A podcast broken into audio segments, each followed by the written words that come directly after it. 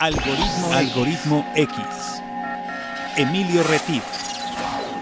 Francisco Disfín. Esto es Algoritmo X. Comenzamos. ¿Qué tal? Bienvenido. Has llegado aquí a Algoritmo X. Te doy la más cordial bienvenida. Yo soy Emilio Retif. Me da muchísimo gusto estar nuevamente acá en un episodio nuevo, en un episodio nuevo de paquete, como dice Paco.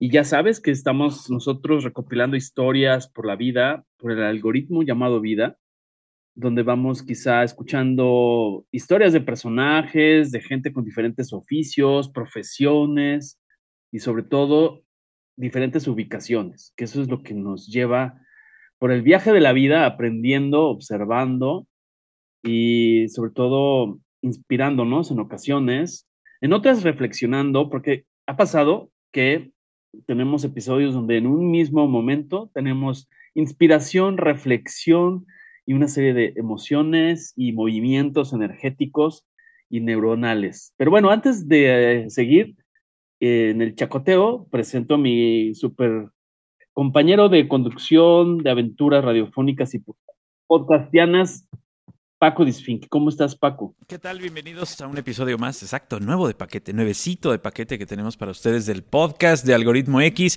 Sean todos bienvenidos. Si nos siguen eh, continuamente, pues qué bueno que lo hacen. Si nos encontraron por error, pues qué bueno que los encontraron por error. Y ojalá nos sigan y nos sigan escuchando eh, con ya los, pues ya no sé, yo no llevo la cuenta, pero Emilio sí, son como 160 episodios, una cosa así. 158, Paco. Ah, mira, pues ahí la llevo. No, no estaba yo tan lejano de la cuenta que lleva Emilio. Y eh, bueno, como decía Emilio, en esta, eh, en esta ocasión tenemos de estos podcasts en los que nos vamos de viaje, regresamos a un lugar que ya visitamos, pero pero con otra, con otra visión distinta. Y bueno, también invitarlos a que, nos, a que nos sigan en nuestro programa de radio que sale los días sábados en el estado de Veracruz. Si nos escuchan a través del radio FM, nos pueden escuchar en eh, la estación de Radio Más, que tiene cinco frecuencias en todo el estado de Veracruz y que llega a través de las ondas gercianas a ocho estados de la República Mexicana en vivo los sábados a las 3 de la tarde, hora de México, a través de radiomás.mx o bien en la versión grabada, la versión digital en eh, Spotify como Radio Más eh, un espacio, algoritmo X. Ahí encuentran todos los, los, capítulos también de Radio Más o algunos de ellos que eh, Radio Más pone a disposición de ustedes. Y eh, el día de hoy, que estamos el día que se está grabando este programa, no transmitiendo, pero sí grabando, es el día del locutor. Así es que un saludo muy especial a todos aquellos que son locutores y que hacen la labor de la radio más especial que tan solo poner música y pinchar discos, como le dicen en España.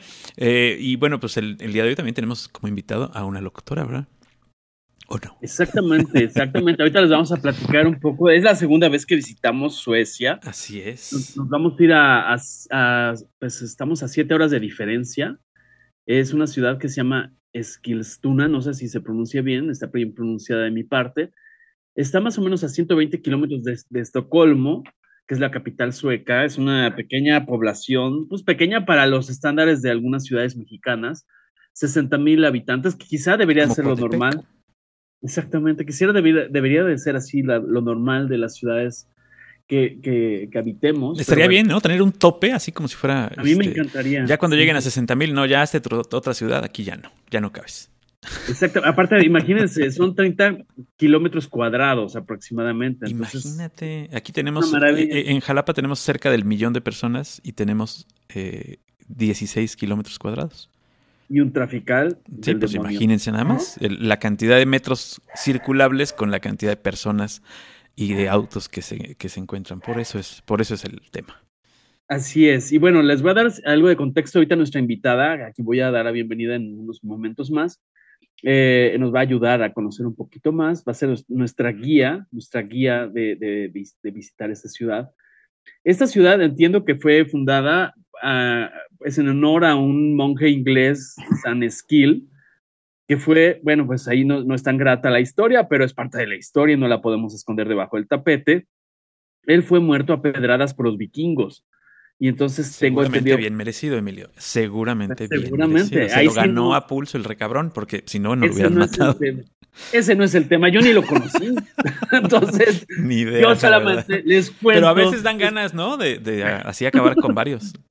meterse, claro. Yo tendría una fila así enorme de güeyes este, que formarían para lo mismo. Y fíjense, fíjense, de las cosas peculiares, porque parte del, es como Plaza Sésamo, algoritmo X, o sea, por lo menos aprender dos que tres cositas, así como pequeñas galletitas de conocimiento, eso no le quita nada al, espacio en la memoria cerebral. Es, es, una ciudad medieval que está entre dos lagos. Los nombres se los debo porque no, no, no les sé, no, me animo. Te tienes que cortar la mitad de la lengua para pronunciarlos bien, mejor no lo hagas.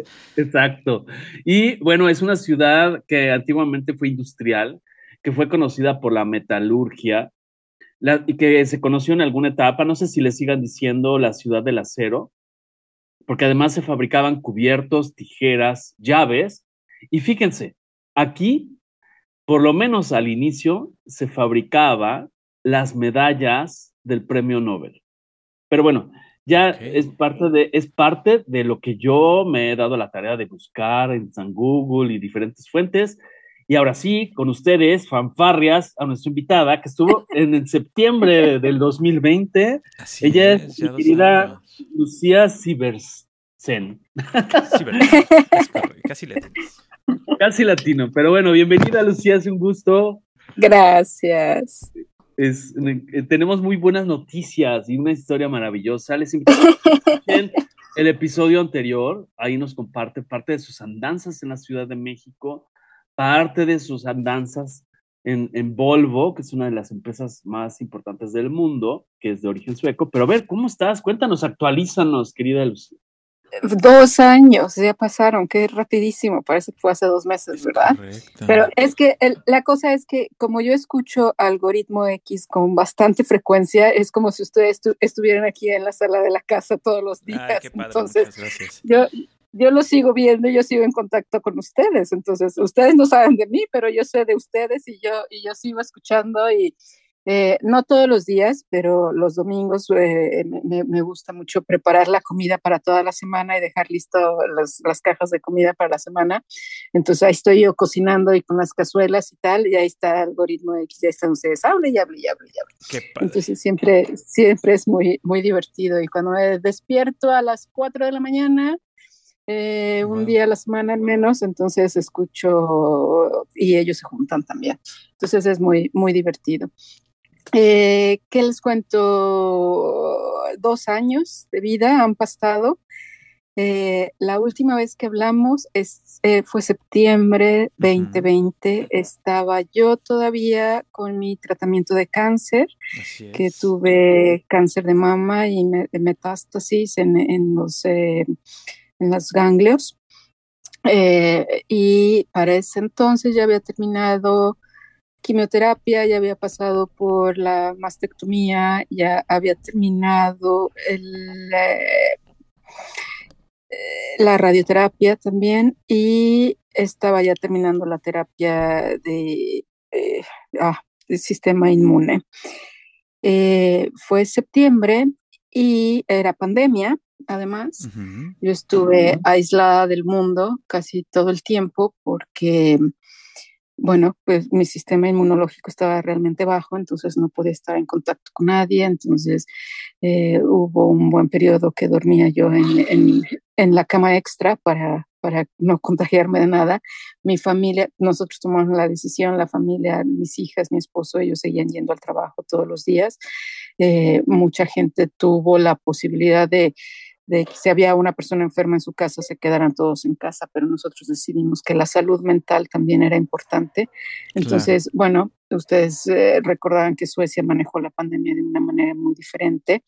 Eh, nunca se utilizaron mascarillas eh, obligatoriamente, nada más se, hacen en, los hospitales y centros de salud y nunca nunca hubo este lockdown que hubo en la mayoría de los países, ¿no? Nosotros seguíamos saliendo, seguías yendo al restaurante, no podías compartir mesa con más de cuatro personas, este, pero seguías haciendo la vida relativamente, todo el mundo trabajando a distancia y el mínimo síntoma de resfriado te tenías que quedar en tu casa, ¿no? Eh, nos vacunaron a todos eh, maravillosamente, eh, religiosamente, y después, bueno, lo que pasa es yo estoy de baja médica y Volvo está en una, eh, ellos cerraron, cerraron sus actividades durante varios meses, regresan y deciden hacer una reorganización. Entonces fue en noviembre eh, del 2020 que me llama por teléfono Volvo y me dice, estamos reorganizando. Entonces, pues eh, muchas gracias. 138 personas van a salir de, la empresa aquí en Escristuna, que, que, es una de las empresas más importantes para la ciudad, obviamente. Eh, entonces, el último año de que yo trabajé con Volvo, yo estaba trabajando con, con el corporativo en Gotemburgo. Yo eh, tuve un puesto de directora de comunicación para lanzar eh, todo esto que era Office 365 de Microsoft en todas las empresas del grupo a, nivel global. Entonces, este, pero mi contrato se regresó a Escristuna, entonces caí yo en, en este bonche de 138 personas que iban a dejar la, la empresa. Bien o mal, o sea, todo pasa por algo. Mientras yo estaba en tratamiento de cáncer, que fueron días largos de mucha reflexión, yo lo único que decía era, por favor, permíteme regresar a la radio. Quiero regresar a la radio. No me interesa regresar a, la iniciativa privada. No quiero hablar de marcas, no quiero pensar en productos, estadísticas de venta, penetración de mercado, todo eso. Yo ya lo quiero dejar atrás. No, si, si salgo de esta, quiero hacer lo que amo en la vida y lo que amo en la vida es hacer radio. Entonces, pues Dios me escuchó. No, seguro. me, escuchó y, y, me mandó a hacer parte del recorte de Volvo, que bueno, en su momento es un shock después de 12 años de dejar la empresa. Este, pero bueno, también te, te, dan un, un sobrecito eh, un poco jugoso que bueno, pues te, te, calma las heridas, ¿no?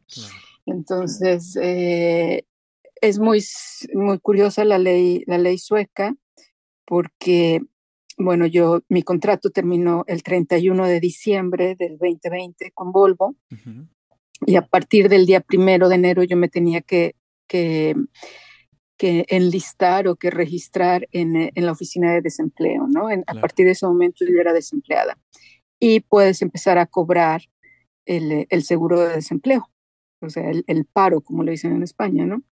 Pero resulta que como yo recibí una liquidación por parte de la empresa y, y esa liquidación representaba casi un año de, de, sueldo, entonces yo no podía estar registrada como, como desempleada o como que estaba buscando trabajo y yo no podía recibir. Sí, entonces me dijeron, lo que tienes que hacer es gastarte tu dinerito de aquí a fin de año, pásatela bien y después ya te registras de, desempleada y después ya empiezas a buscar trabajo. Y yo dije, no voy a hacer eso. tenías que esperar ni siquiera para buscar trabajo, o sea, no, no había eh, una forma ni de ser desempleada legalmente, ¿no? No. Tenías que. Pues, ni, de buscar trabajo. Sí, tenía que gastarme mi dinero. Claro, claro. Sí, sí, porque estabas cubierta por cierta, cierto tiempo de acuerdo a, los, a lo que te pagaban, ¿no? Exactamente. Entonces, este, yo dije, no, yo no, yo ya, yo ya llevaba mm, un año en mi casa echarte otro año encerrada, imagínate. no, yo dije, no, a mí que me saquen de aquí. Entonces, eh, yo siempre he seguido muy de cerca a la radio sueca y sé que eh, en los veranos necesitan, como todas las industrias, como todas las empresas de, Escandinavia, el verano se toman seis semanas de vacaciones y necesitas cubrir los puestos con vicarios de verano. Pero obviamente en la radio necesitas profesionales de la radio y periodistas que hagan, que cubran esos puestos de verano, ¿no? No puedes meter a Juan de las Pitas que va pasando y que quiere hacer radio en el verano, ¿no? Entonces, ellos salen con los anuncios eh, realmente muy, muy temprano, ellos salieron con el anuncio en diciembre. Yo empecé a buscar trabajo de todas formas, aunque me habían dicho no necesitas buscar. Yo empecé a buscar trabajo, hice mi carta, mandé, y mandé a muchas empresas más también. Mandé a, Volvo Group, al corporativo en, en Gotemburgo, mandé a, las empresas grandes, todas esas Husqvarna y Scania y Scania y todas esas dentro de la industria. y, y, a, la radio. Que, iban más o menos en la misma línea de lo que hacías. En la misma línea de lo que yo hacía de Global Marketing y todo eso.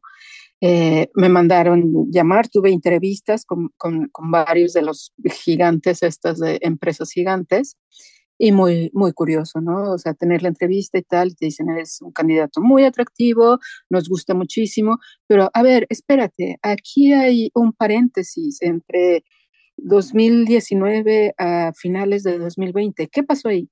Ah, bueno, estuve con tratamiento de cáncer. Ah, ok, nosotros te llamamos, gracias por participar. Oiga, pero esto no se contagia y, no, no, voy a recaer en un año o dos y, ustedes no van a pagar si yo me enfermo, lo paga el Seguro Social, ¿no? Y tal. Pero la gente tiene algún tipo de fijaciones ahí, les da un poco de miedo de esta persona va a aguantar o no va a aguantar o lo que sea. Pero quien sí me llamó eh, fue de la radio sueca, y este, tuvimos entrevista en enero, en febrero me llaman y me dicen, te queremos como, como vicario de verano. Y yo les dije, bueno, eh, según la, ley, yo, yo necesito tener una rehabilitación laboral antes de entrar al 100% otra vez, ¿no? Después del tratamiento eh, mastodóntico que tuve. Entonces, y ellos aceptaron de muy buena gana, dijeron, claro que sí, empiezas en marzo, este, a la, 25%, después vamos aumentando hasta que en junio ya estés al 100% y puedas empezar a transmitir. Entonces, o sea, yo estaba en las nubes y me dieron contrato de, de, marzo a finales de agosto. Yo dije, ya, ya, o sea, después de esto ya, que pase lo que pase. Y, mi plan era, bueno, trabajo en el verano y después, ¿sabes qué? Cambio de giro. Ya no quiero saber nada de la iniciativa privada, ni de estas empresotas, ni nada de eso. Este, me voy a estudiar algo como terapeuta de, eh, ¿cómo se llama esto? COBT, no sé cómo se llama en español, este, eh, hacer otra cosa, ¿no? Entonces ya estaba yo buscando eh, a lo mejor de maestro, hay una, hay 60 mil vacantes de maestros en Suecia, entonces dije, bueno, puedo ser maestro de español a nivel prepa, ¿no? Entonces mandé mis papeles y tal, y me contestaron, no, no calificas. ¿Cómo que no califico? Tengo una licenciatura en ciencias de la comunicación. He estudiado literatura, filosofía y sociología en español. Sí, pero no tienes ninguna materia que te dé puntos de lenguaje español. Claro, sí, aunque es tu lengua materna, o sea, no has estudiado español, mira, o sea, estás que no. Entonces dije, ok, muy bien. Viéndolo desde ese punto, claro, tenían la razón. Sí, tenían la razón, no tengo puntos en idioma español. Ok, bueno, pero sí estudié gramática en la primaria, yo me acuerdo. Estudié cuatro años de, español en la primaria, exacto, ya más que eso, no sé, o sea, que siete con la maestra. Exacto. Oye, Lucila, pero, pero, cuéntanos, o sea, ¿cómo, ¿cómo fuiste organizando esa idea? O sea, ¿cómo fue el proceso? O sea, tú les mandaste, preparaste algunas, algunos demos, preparaste, eh, mandaste, o hiciste una audición exactamente en cabina, o cómo fue, cuéntanos esa parte. Todo fue en papel. estoy emocionado. Fue en papel, escribí mi carta personal, dije, aquí estoy, tengo 52 años, soy mujer latina, ex paciente de cáncer, pero soy gente de radio sueco no es mi primer idioma, sueco no es mi segundo idioma, sueco es mi tercer idioma. No tengo el idioma, pero como diría mi abuela, tengo los tanates para hacerlo. claro. Entonces. ¿Cómo eh, se dice tanates en sueco? Pues es que no. No hay. Fuerza, Este, poder o dedicación, entrega. ¿No? Allá se debe hacer como algo Envis, es, es algo así como muy envis sería la palabra, es como muy, muy, muy necio, puede ser así, muy negativo o puede ser muy positivo, ¿no? Este, y, me, me, me, llamaron para la entrevista y fue en Zoom la entrevista, y mi hija Runa me dijo, ¿cuánto tiempo va a durar la entrevista? Le dije, pues una hora. Dice, tienes que estar al aire una hora tienes que demostrarles en una hora. Que cubres una hora en el aire, exacto. que, o sea, tienes que entretenerlos durante una hora para que sepan realmente quién eres en el ¿eh? micrófono, ¿no? Sí, me dijo, esta es tu audición, mamá, esta es tu audición. y así fue, fue, fue mi audición y, y me recibieron. Fue muy divertido. O, sea, eh, la Radio Nacional Sueca es eh, public service, tiene cuatro canales principales, el, el canal 1, el P1 se llama, que es la radio hablada, y es esta radio de, de debates, de, de mucha, mucho contenido muy pesado, digamos. son los que tienen un lenguaje súper avanzado, son los expertos, están ahí y es radio hablada 24/7 siempre, ¿no? Eh, después viene el P2, que es el canal de música clásica. Después viene el P3, que es para los jóvenes y más documentales y cosas así. Y los canales P4 son 25 canales y son los canales estatales, digamos. Entonces, cada estado tiene su canal. Entonces, yo apliqué al estado al que pertenece Eskilstuna eh, y, ahí es donde, donde me, me recibieron, que además está aquí en la esquina. O sea, si me voy caminando despacito, llego en 10 minutos. ok. O sea, ¿te la pusieron así o más fácil? Sí. Si me voy en bicicleta, como es de bajadita, llego en tres minutos. okay. Si guardo la bicicleta en el garage de la radio, entonces son dos minutos más en lo que se abre y se cierra el portón y ya me metí. Entonces, es, o sea, mejor no puede ser, ¿no? Claro, mandado o sea, puedes decir, vamos a un corte, o sea, te agarras tu bicla, vas por el cafecito a tu casa y te regresas y como si Vengo al baño a mi casa y me regreso, sí, sí, sí, sí, porque... Les voy a poner Stairway to Heaven mientras regreso al baño. ¿No? De cuatro minutos, no, ya aprendí que las canciones más largas son, este, es, eh, son de ABBA. Dios mío, qué largas son. Pero bueno, este, pero bueno, eh, ya, ya, ya, se me, ya se me fue la, la, pista. ¿En dónde estaba? Bueno, que es, muy cerca y es la estación estatal. Que, que el servicio público de radio, perdón que te interrumpa, el servicio público de radio es eh, muy similar a lo que tiene la Gran Bretaña con la BBC. ¿No? que tiene una gran estación y de ahí van saliendo distintas estaciones. Y mientras más lejanas estén del número uno, o sea, de la BBC One, es más libertades también pueden tener, ¿no? De cierto modo, no es una, eh, no se hace como un anuncio oficial desde las de hasta abajo, sino tienen como más noticias locales, ¿no? De su zona. Sí. Y, ya la, la uno es, la que es nacional, ¿no? Exactamente. La uno es nacional, pero la P4, digamos, es el canal, son los canales estatales. Em, la radio nacional sueca, o sea, es completamente eh, independiente, se paga por los impuestos. Antes te llegaba una factura a tu casa. No, no, no. Es, es pública.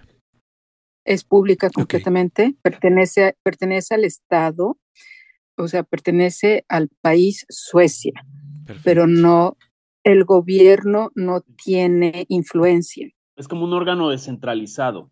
Completamente descentralizado, independiente, objetivo, eh, no está a favor de ningún partido ah, y no está a favor del gobierno en, en el en turno, que está en turno.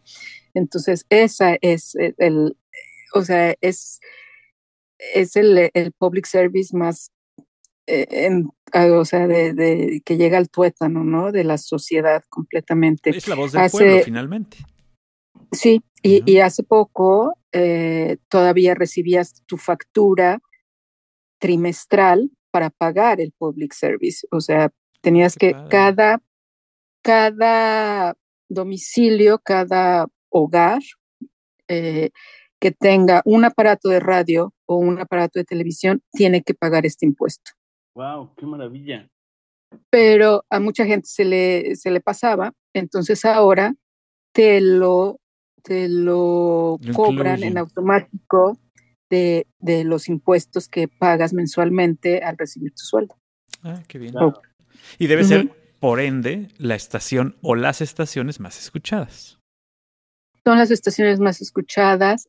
El rating de audiencia durante la pandemia, o sea, fue exponencial. Es la radio, es la radio sueca es lo que la gente confía, es la fuente de información más confiable. y la hace propia, o sea, la, la apropia la gente al, mantenerla, al escucharla, al, al, tener, porque la información que se quiere eh, mandar a través de la radio es la que la gente quiere escuchar finalmente. O sea, no es una radio pública como aquí, que la radio pública es un vocero del gobierno. Exactamente. Que es una gran diferencia a que sea pública. Es pública porque la pagan ellos, pero no porque tenga eh, lo que quiere el público escuchar. ¿no? Sí, exactamente. Entonces, bueno, es y, se trata los canales eh, regionales, de estatales, se trata de darle voz a todo el pueblo. Ese, Esa es nuestra consigna, darle voz a todo el pueblo. Entonces, mucho de mi trabajo es obviamente entrevistas y es con, eh, estar encontrando gente que represente a la ciudadanía de esta zona, ¿no? Y darle voz a los ciudadanos de esta zona. Entonces, ese, o sea, el, trabajo es maravilloso. Y, y, bueno, pues entro yo a, a, empezar otra vez a mi mundo de radio, que, que fue muy, o sea, fue muy halagador recibir eh, los comentarios de los jefes de se nota que eres gente de radio. O sea, no tenemos que enseñarte Sí, no tenemos que enseñarte cómo se hace radio. Tú eres gente de radio y eres periodista y, sabes hacer todo esto. Eh, cuando entraste, ¿te, sentías, ¿te sentías este, un poco oxidada con el asunto de la radio? ¿Así sentías que mm. habías dejado pasar mucho tiempo? La cosa es que en México siempre tuve los técnicos. O sea, yo estaba en mi estudio. Tú hacías nomás la voz, claro. la voz y aquí eh, Te encargabas de la producción también, pero tenías tu asistente y, la tu operador, tu operador, la practicante que te traía el café, el que abría la puerta al invitado. Claro, pues es otro este, tipo de radio, ¿no? Sí, exacto. Sí. Y aquí la democracia sueca eh, aplica en todo. Ahí está tu cabina, hazla. Ahí está tu estudio. Tenemos ocho estudios. Ahí está tu estudio. Qué padre. Y aquí está toda la técnica. Entonces, tienes que transmitir en vivo y ser el técnico. Y, poner las entrevistas, fondos y poner play, pause, todo. Todo. Qué padre. Todo. Eh, wow. Es, es, muy padre. O sea, los equipos que tenemos son, son viejos, no son lo más nuevo, son viejos, pero son mandados a hacer especialmente para la radio sueca en, en, en, en Suiza. Eh, una empresa que se llama Mandozzi. Entonces, todos los equipos son super guau. El, el equipo, eh, los programas que utilizamos para el manejo de, de los, eh, vestidos, cortinillas y todo esto. Todo eso son los mismos programas, son los programas que vienen de AP, de Associated Press. Ajá, sí. Entonces ahí escribes todos tus manos, ahí tienes toda la información, todo esto, y son programas que maneja BBC también, ¿no? Entonces, sientes que estas son grandes ligas, o sea, aquí no estamos jugando y aquí no estamos mandando mails ni documentos de Word ni nada de eso, aquí, aquí es grandes ligas. Y este, llegué, o sea, fue sorpresa para muchos colegas de, eh, a ver, esto es radio, nuestra herramienta es la voz, la palabra, están trayendo una persona que su idioma no es el sueco. No es, el, no es claro, no es el principal. No, pero algo muy importante es que hay que representar a la sociedad sueca. Y la sociedad sueca, como se ve ahorita, 20% de la población es no nacidos en Suecia. Entonces, 20% de la población tenemos un sueco de segundo o tercer idioma un sueco mocho, un sueco que te muerdes la lengua, un sueco que no pronuncias perfectamente todo, ¿no? Pero también hay que atraer a esa gente a que escuche la radio pública sueca. Claro, identificarlos. Exactamente. Entonces, pero eso que dices, perdón que te interrumpa, eso que dices se dio, te la cantaron directo, como dirían en mi pueblo, o era radio pasillo, o era la inquietud que surgía de los colegas, con el jefe? O sea, ¿cómo, cómo detectaste que había esta, esta sensación de que viene una persona que no habla el idioma Era, primero, al principio fue así muy, eh, ay, qué divertido, ¿no? A ver qué hace. Y, y, además fue así como, bueno, vamos a probar cómo, cómo le va y qué nivel tiene, ¿no?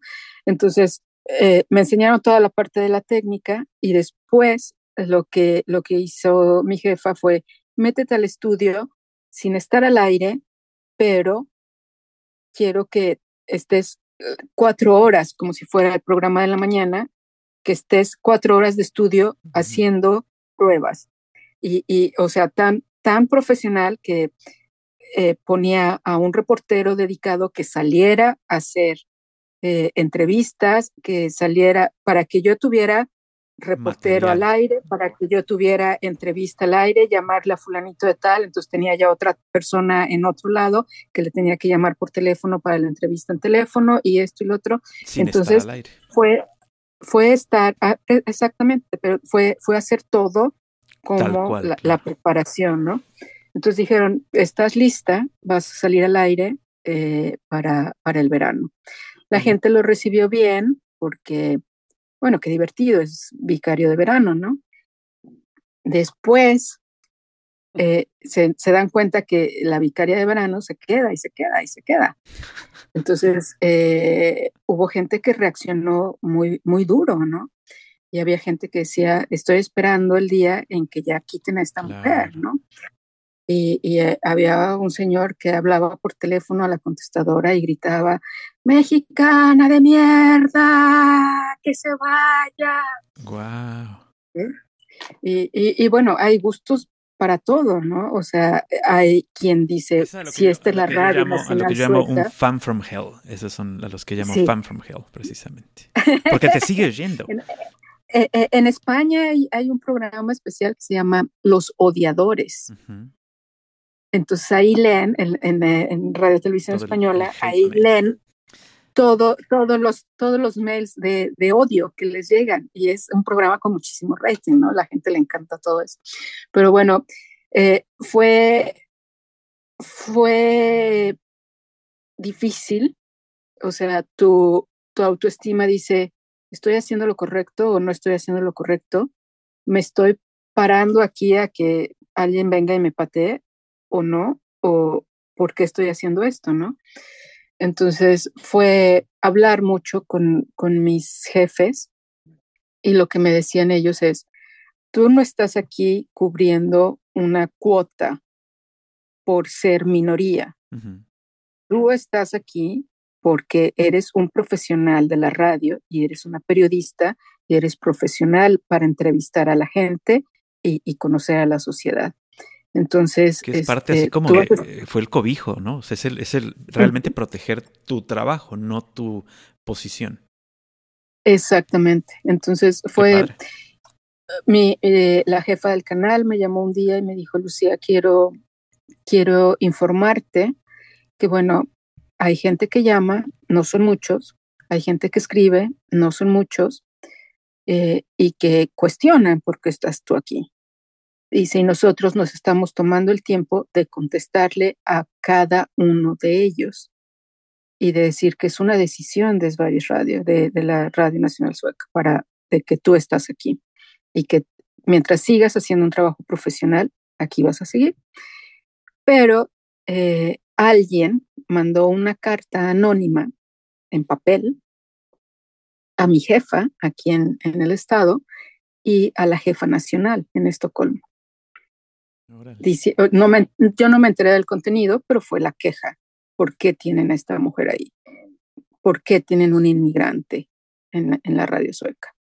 Entonces, este, me dice, y hablo para decirte que la jefa te manda todo su apoyo y que, bueno, alguien te hizo un favor muy grande. Claro. Porque ya Estocolmo sabe quién sabe, es. Sabe que existes, claro, por supuesto. En lugar de dañarte. te están escuchando. Exacto. Te van a poner mucha atención. Claro, también te da te da una gran responsabilidad, te da un, un, gran trabajo que tienes que cumplir y no tomártelo a la ligera, ¿no? Porque tienes eh, que cargar con esta responsabilidad de la radio de los suecos desde la perspectiva que tú tienes como migrante, que finalmente lo eres, ¿no? Exactamente.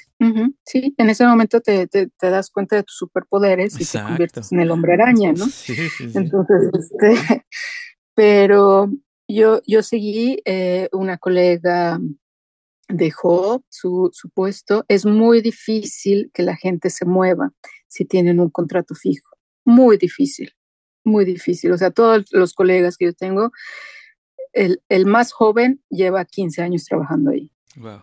Los demás, 20, 25, 30 años y no sueltan su contrato. Entonces, este, esta, esta mujer decidió tomarse una pausa, que se puede hacer legalmente, tomarse una pausa para probar otra cosa y luego puedes regresar a tu lugar de trabajo.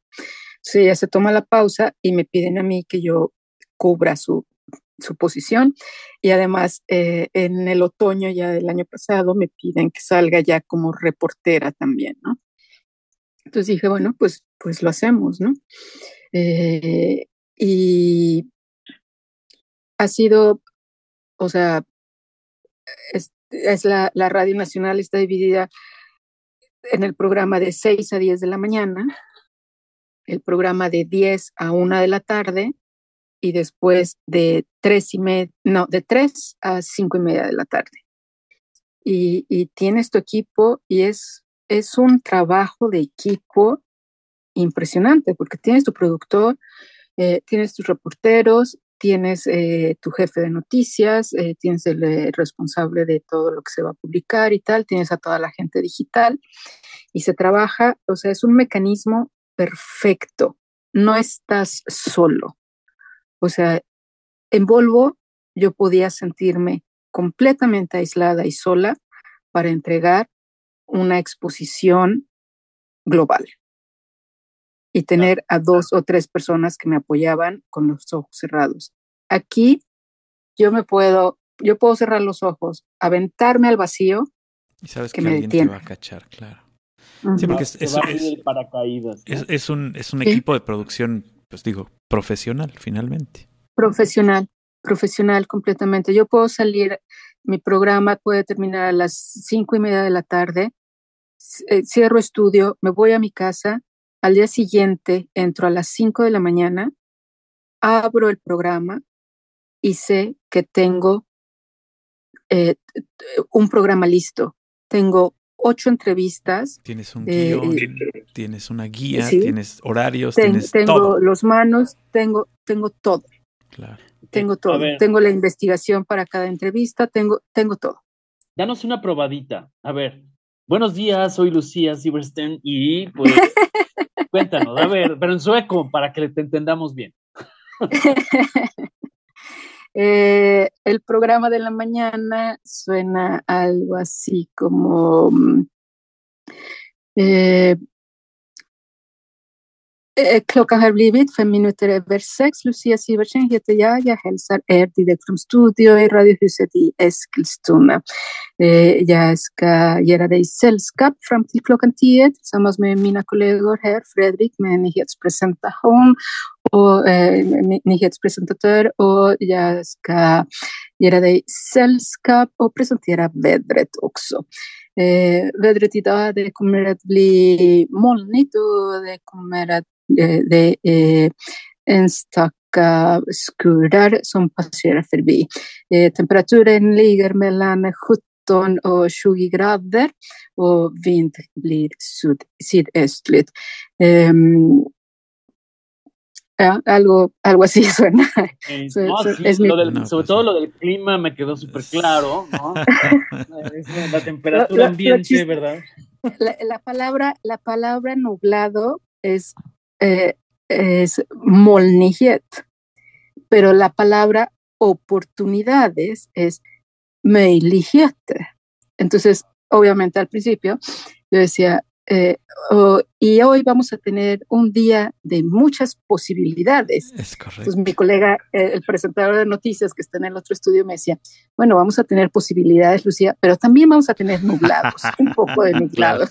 Sí, bueno, es parte, parte de la, pues, del lenguaje que no es la base. No es pero te lo dijo al aire también, o sea, porque eso me gustó. Sí, sí. Eso es parte, de, es como un poco el estilo algoritmo X, ¿no? O sea, o sea parte, parte, parte de la filosofía es tienes que ser transparente. Pues sí. Tienes que ser transparente. No puedes esconderte y no puedes decir, o sea, los equipos fallan y tienes una conexión telefónica, ya tienes a tu invitado en el teléfono, ya hablaste con él durante la canción, ya le dijiste, salimos al aire en un minuto, ya estamos listos, papá, y se corta. Claro.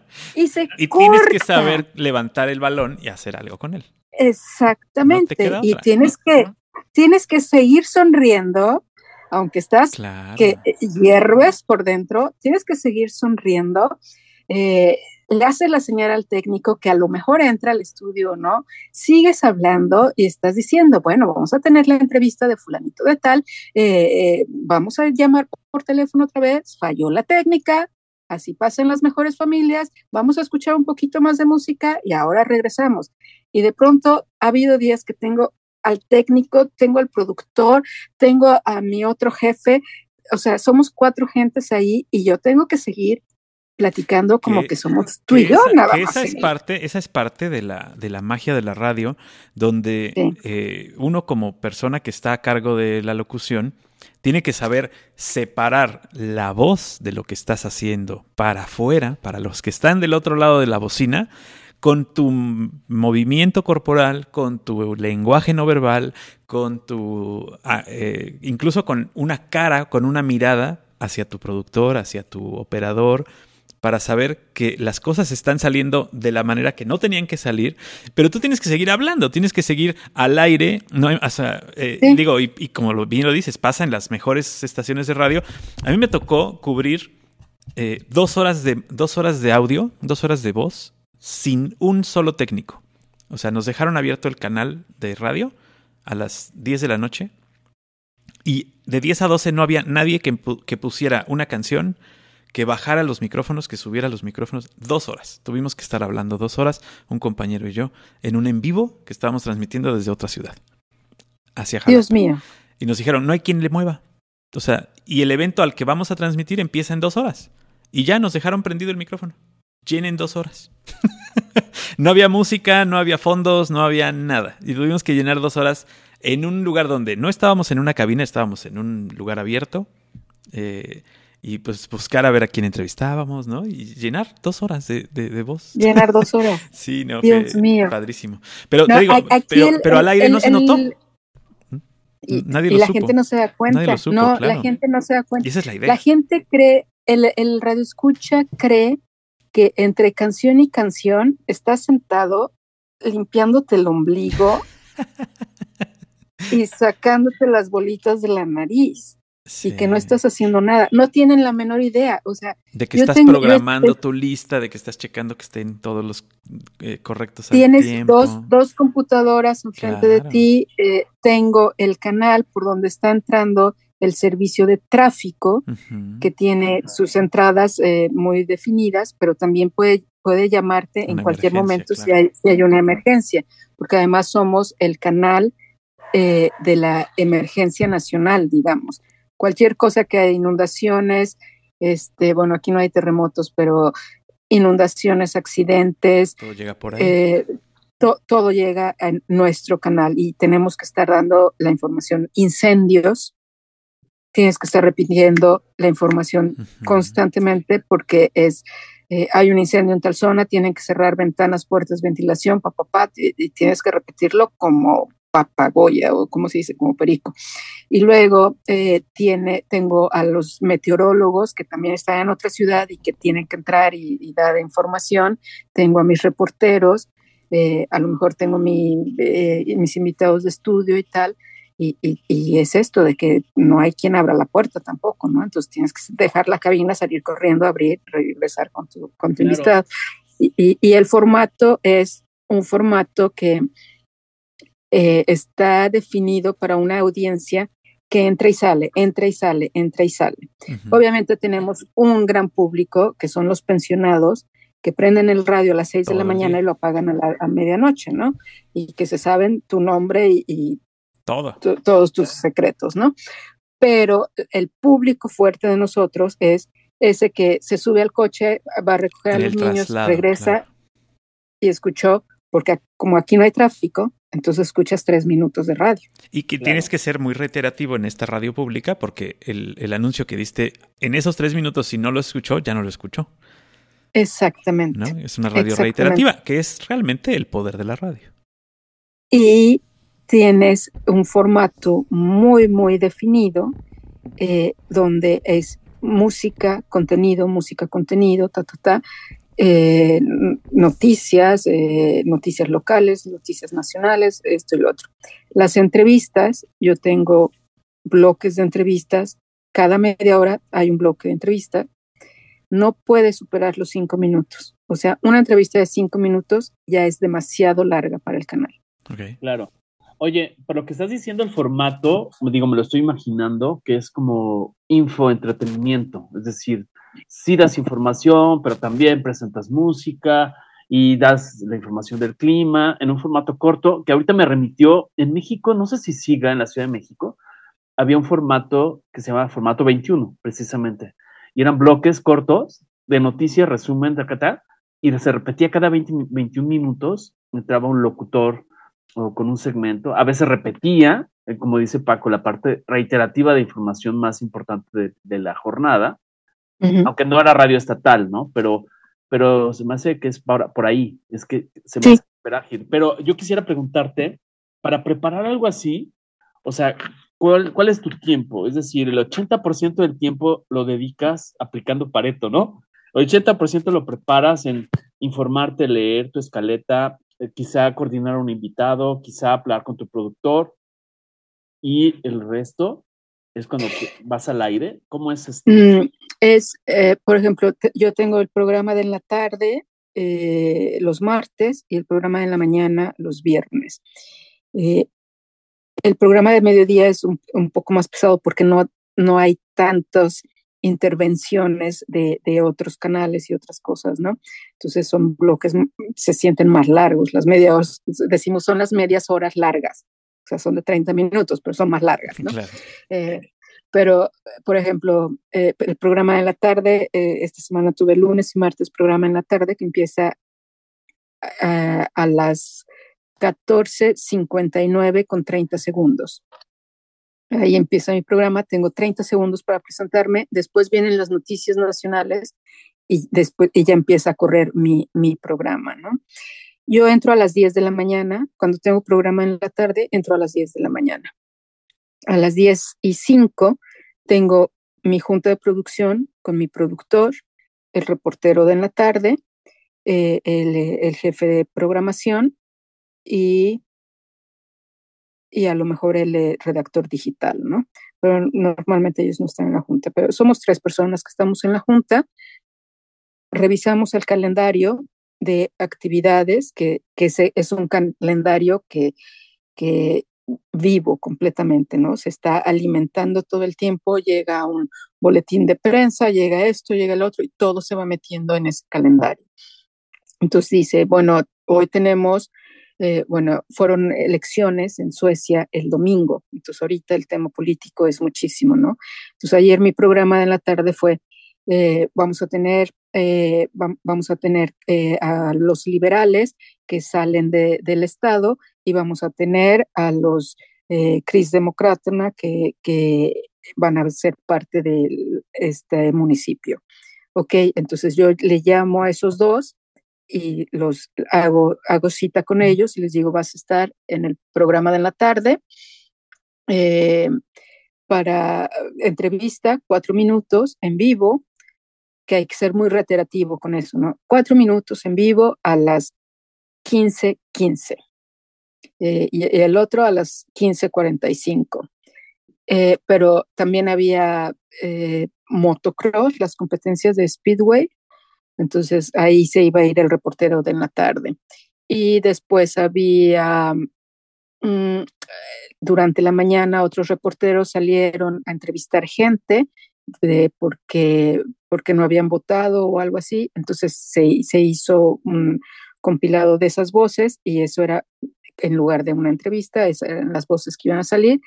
Y luego para la media hora de después de las 5 de la tarde, eh, como eh, Ucrania está ganando terreno y está mm, sacando a los rusos eh, a pasos agigantados esta semana, entonces hablé con un militar, ex militar que fue attaché en Ucrania por parte del gobierno sueco, ¿no?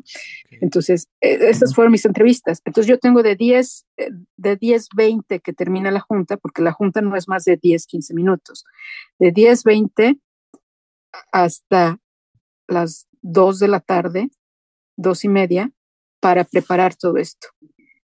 Entonces tengo que meter ahí mi almuerzo también eh, y es estar en el teléfono buscando gente, consiguiendo, eh, manejamos todo, se maneja vía Teams, entonces las constelaciones, los equipos para cada programa van variando todos los días, ¿no? Entonces eh, se abre un chat en Teams para que ese día sea el productor, yo como program leader y el reportero, y estamos comunicándonos completamente todo el tiempo, ¿no? Entonces no tienes que ir con nadie, hablar por teléfono, mandar eso no se hace. Vía chat en Teams, ahí escribes, ya tengo el invitado de las 15:15, ya tengo el invitado de las 15:45, no tengo vacío a las 4 y 10, necesito esto, voy a grabar a fulanito porque no puede más tarde, esta persona viene al estudio en vivo. Entonces, todo eso, chu, chu, chu, chu.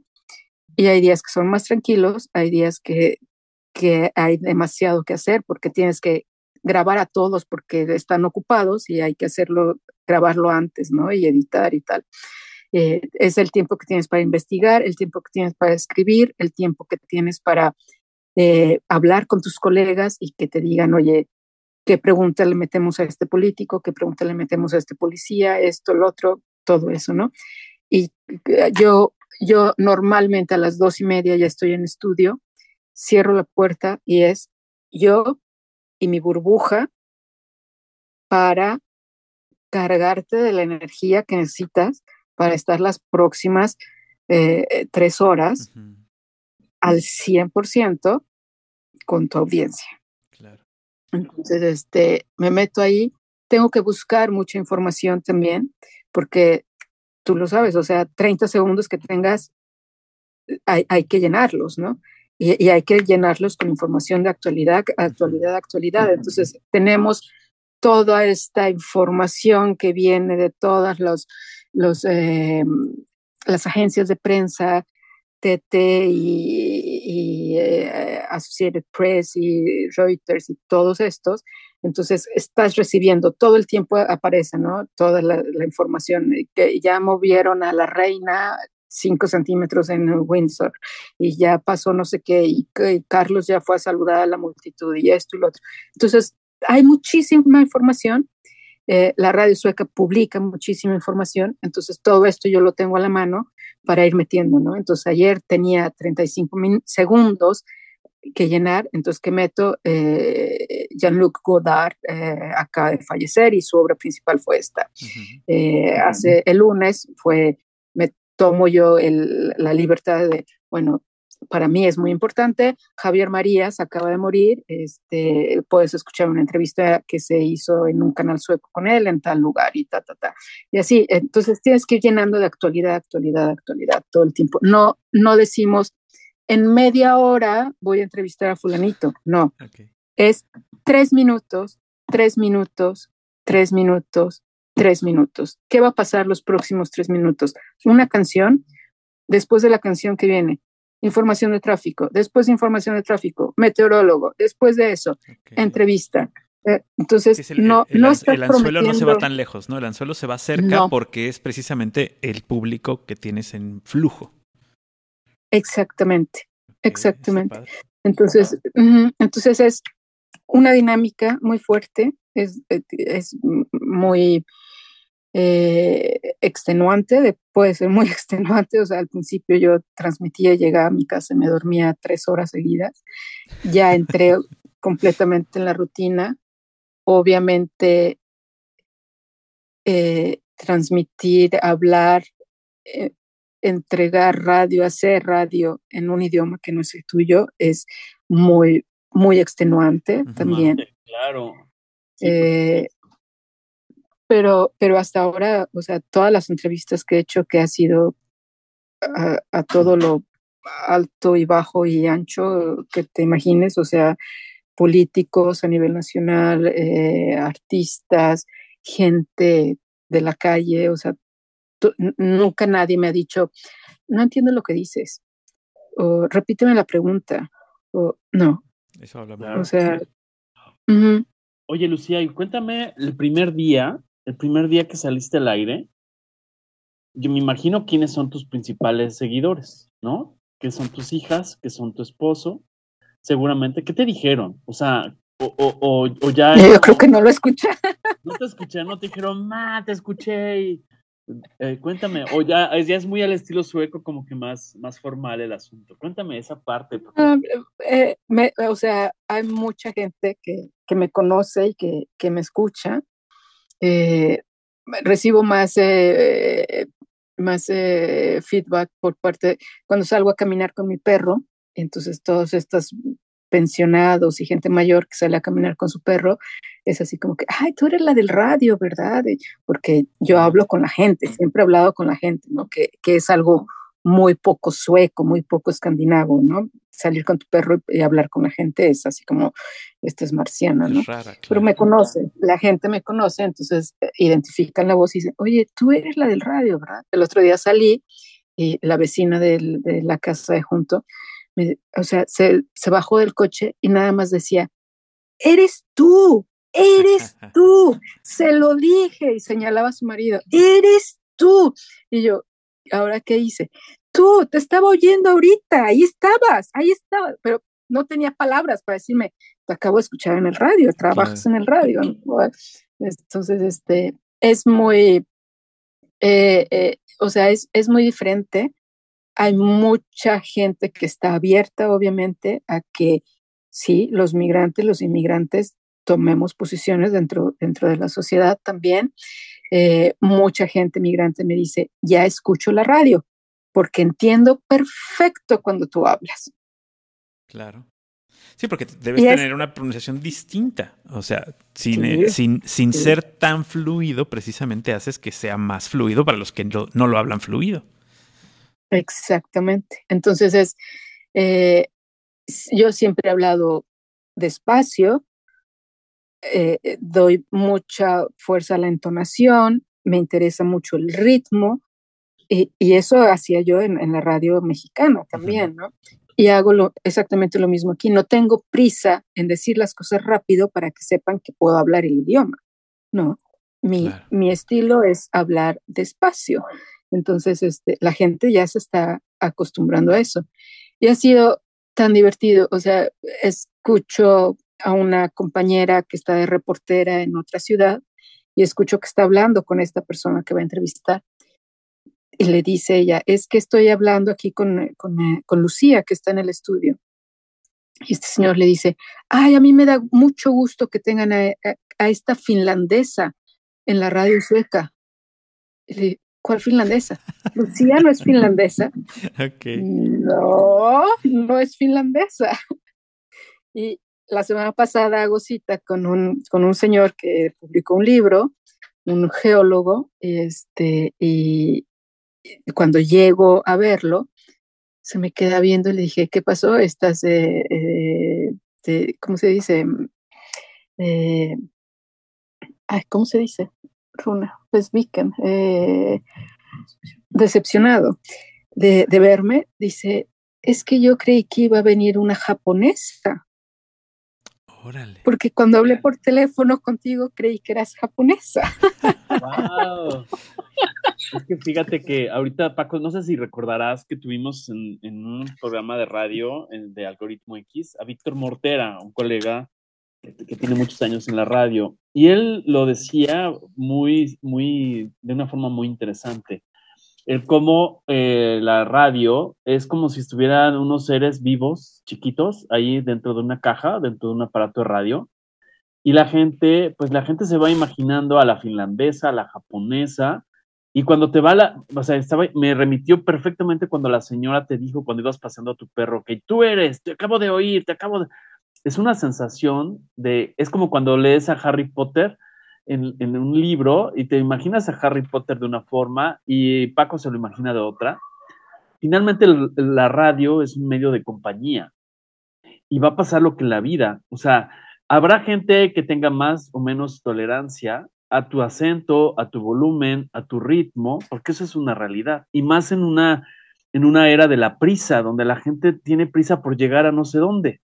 Entonces, pues es ahí donde para todo hay, para todo hay, y a, y a nadie le vas, no a todo el mundo le vas a caer bien, ni le va a gustar tu acento, como ese señor que habló para quejarse. Pero lo mismo pasa en la gente. Hay gente que la que le caes gordo de entrada porque, pues no sé, por alguna razón que traiga sin resolver, ¿no? Pero es una aventura interesantísima y sobre todo en un idioma tan difícil y yo por eso estoy tan fascinado con escuchar tu experiencia. Es, que no, no, bueno, como dices, Emilio, no le puedes caer bien a todos y, y, en la radio, pues te imaginas que la persona puede ser así o de alguna otra forma, y sí debe haber un choque cultural porque una persona que tiene un acento dentro de, eh, por ejemplo, en el español, si tú escuchas a alguien que habla como norteño, pues obviamente te imaginas al güey de botas con sombrero cuando salga de la radio. Y si te, y si te sale un tipo de shorts, güerito, chaparrito, pues es, como que no le queda el acento norteño, ¿no? Como que no match, no hay un match entre la imagen, como dices tú, entre audio y video. Y pues aquí... Eh, eh, Ana, también debes, debes tener eh, estos momentos de, frescura cuando te reconocen y te dicen que lo haces bien, porque eso es lo más importante, ¿no? Que, que, te escuchen porque lo haces bien, eh, que debe ser la gran mayoría, porque si no, no estarías ahí. Oye, ¿te tocó dar, te tocó dar a ti la noticia o, escuchar cómo dieron la noticia del fallecimiento de la reina? ¿Fue un gran evento? Eh, ¿Fue un gran momento para la radio o no? Sí, sí, sí, completamente. Fue eh, el jueves de la semana pasada, yo tuve programa de la tarde y el viernes en la mañana transmitía yo mañana también, o sea, a las seis de la mañana. Llego a trabajar a las cinco de la mañana. Entonces, eh, cuando me fui, le dije al productor, eh, se nos va a morir la reina. Entonces, hay que preparar algo para mañana. Me dijo, no, Lucía, nada más dijeron que, que está malita. Dije, no, los, los presentadores de la BBC ya se pusieron de luto.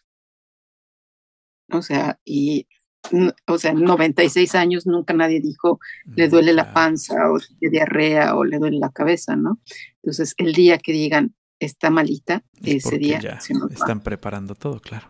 Sí, entonces yo llegué, yo, yo no estaba al aire ya cuando, cuando ella murió, pero eh, las noticias nacionales salieron de inmediato. Entonces yo lo que hice el viernes fue, eh, salimos con una, con una publicación en, eh, los, canales sociales y preguntando, bueno, ¿cómo recuerdas tú a la, a la reina? ¿no?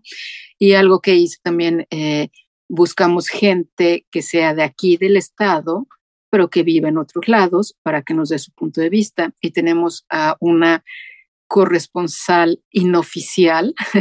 Eh, ella, eh, ella trabaja, vive en Londres desde hace 20 años, es de aquí, de Esquistuna, trabaja con IT y es consultora y tal, pero es buenísima también.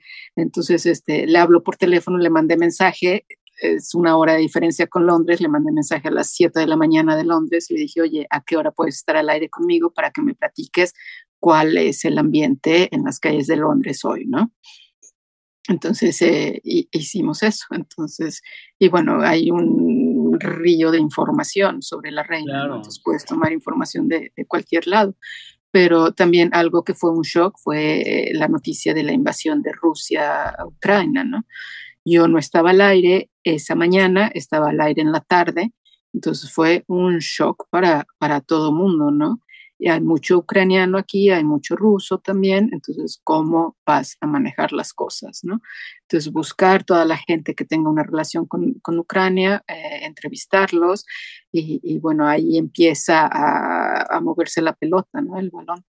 Pero, o sea, sí son, sí son cosas duras de decir, ¿no? Y obviamente tienes que hacerlo con la total imparcialidad y con todo el profesionalismo. Exacto. Oye, y dentro de la actualidad, eh, dentro de todo el contexto donde hay que ver varios ángulos, como la parte periodística, además de radiofónica, eh, es, por ejemplo, la Casa Real Sueca, o sea, se cubre esa fuente, es decir, hay algún vocero de la Casa Real Sueca, que emite alguna opinión o, se alinea o cómo se maneja eso. O sea, no sé si ahorita o, o es un bajo perfil la Casa Real Sueca o no sé, se les ha preguntado o, cómo van a participar en, el, en, todo el protocolo, si ya fueron invitados. ¿Se da esa cobertura o no, no lo han mm. abordado? Eh, o sea, como nosotros somos canal estatal, entonces no es relevante cuando cuando alguien de la, de la familia real viene de visita, ¿no? Entonces lo cubrimos. Pero siempre se le va a dar prioridad a la gente de a pie, digamos. Entonces, si hay algo, sucede algo en una empresa, entonces primero se va a hablar con el obrero, con el empleado. Este, y siempre se tiene que buscar dos, tres puntos de vista si entrevistas partido político, no vas a salir con un solo partido político. tengo, que salir con tres, cuatro partidos políticos para que cada quien dé, su opinión, ¿no? Eh, fue súper intenso. Exactamente, fue súper intenso. O sea, nosotros, nuestro trabajo es poner la información en la mesa y el radio escucha toma lo que quiere y se forma su propio criterio, ¿no? Claro. Entonces, eh, debates políticos tuvimos muchísimos, pero siempre estamos con este y este partido y dentro de media hora salimos con este y este y este partido. Entonces, la balanza siempre tiene que estar en la media. En la media. Y no, no puedes programar cuestiones políticas si no tienes las perspectivas contrarias. O sea, no puedes decir, vamos a hacer un debate, son cuatro partidos, pero nomás tengo a dos. Pues no. O sea, tienes que ya tener a los cuatro, ¿no? Para, para, que se vea que, que, no hay una tendencia, ni un apoyo, ni nada de eso, ¿no? Que lo vemos muy común en medios. O sea, ser la imparcialidad es, o sea, es, es la, la razón del ser de, del, eh, del public service, ser imparcial, entregar la información nada más. E, es el radio escucha el que, el que se forma su, su propio criterio. Entonces, por ejemplo, algo que yo aprendí fue no decir, bueno, esta canción está padrísima, me encanta, vamos a escucharla. No puedes decir eso. O tampoco puedo decir, esta, canción que ya escuchamos hasta, sí, o, esta que ya escuchamos hasta el cansancio todo el verano, y Enrique Iglesias con su despacito, por mí se puede ir, pero a, por allá. Yo no puedo decir eso, porque esa canción puede ser la favorita de uno de nuestros radioescuchas. Claro, tú no puedes, decidir, no puedes decidir por, por nadie más ni, ni imponer nada, nada sobre nadie más, ¿no? ¿No? Entonces, sí puedo decir, bueno, esta canción es de tal año y tal. Me, acuerdo mucho el, eh, mi compañero presentador de noticias. Eh, vamos a las noticias, lo presento, pero acabamos de venir de la canción esta de Despacito de Enrique Iglesias. Entonces me dice, Lucía, ¿puedes platicarnos de qué se trata esta canción? Claro, pues estás en Dije, no. es, es, un español que no conozco. sí, es algo que hace en España que yo no conozco. No, me rehuso. No, no voy a dar explicaciones de esa canción. claro. Oye, pero este, bueno, ya me voy a meter en otros tenores. ¿Es Enrique Iglesias o es, o es Luis Fonsi? Despacito es Luis Fonsi.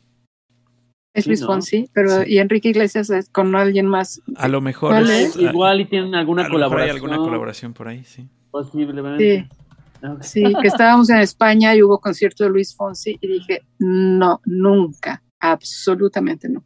Claro. No voy a ir a ese concierto. Oye, ¿y te han agarrado en curva? Digo, además de esa eh, pronunciación del nubarrón y el día último, pero algún, algo, algún tartamudeo, algo, digo, debe ser tomarse la vida chusca, porque no puede ser todo tan rígido en el sentido de, partido y todo eso es formato que es muy padre, pero algún derrapón, algún furcio. Muchos, muchos derrapones. O sea, tengo las rodillas más raspadas de la radio.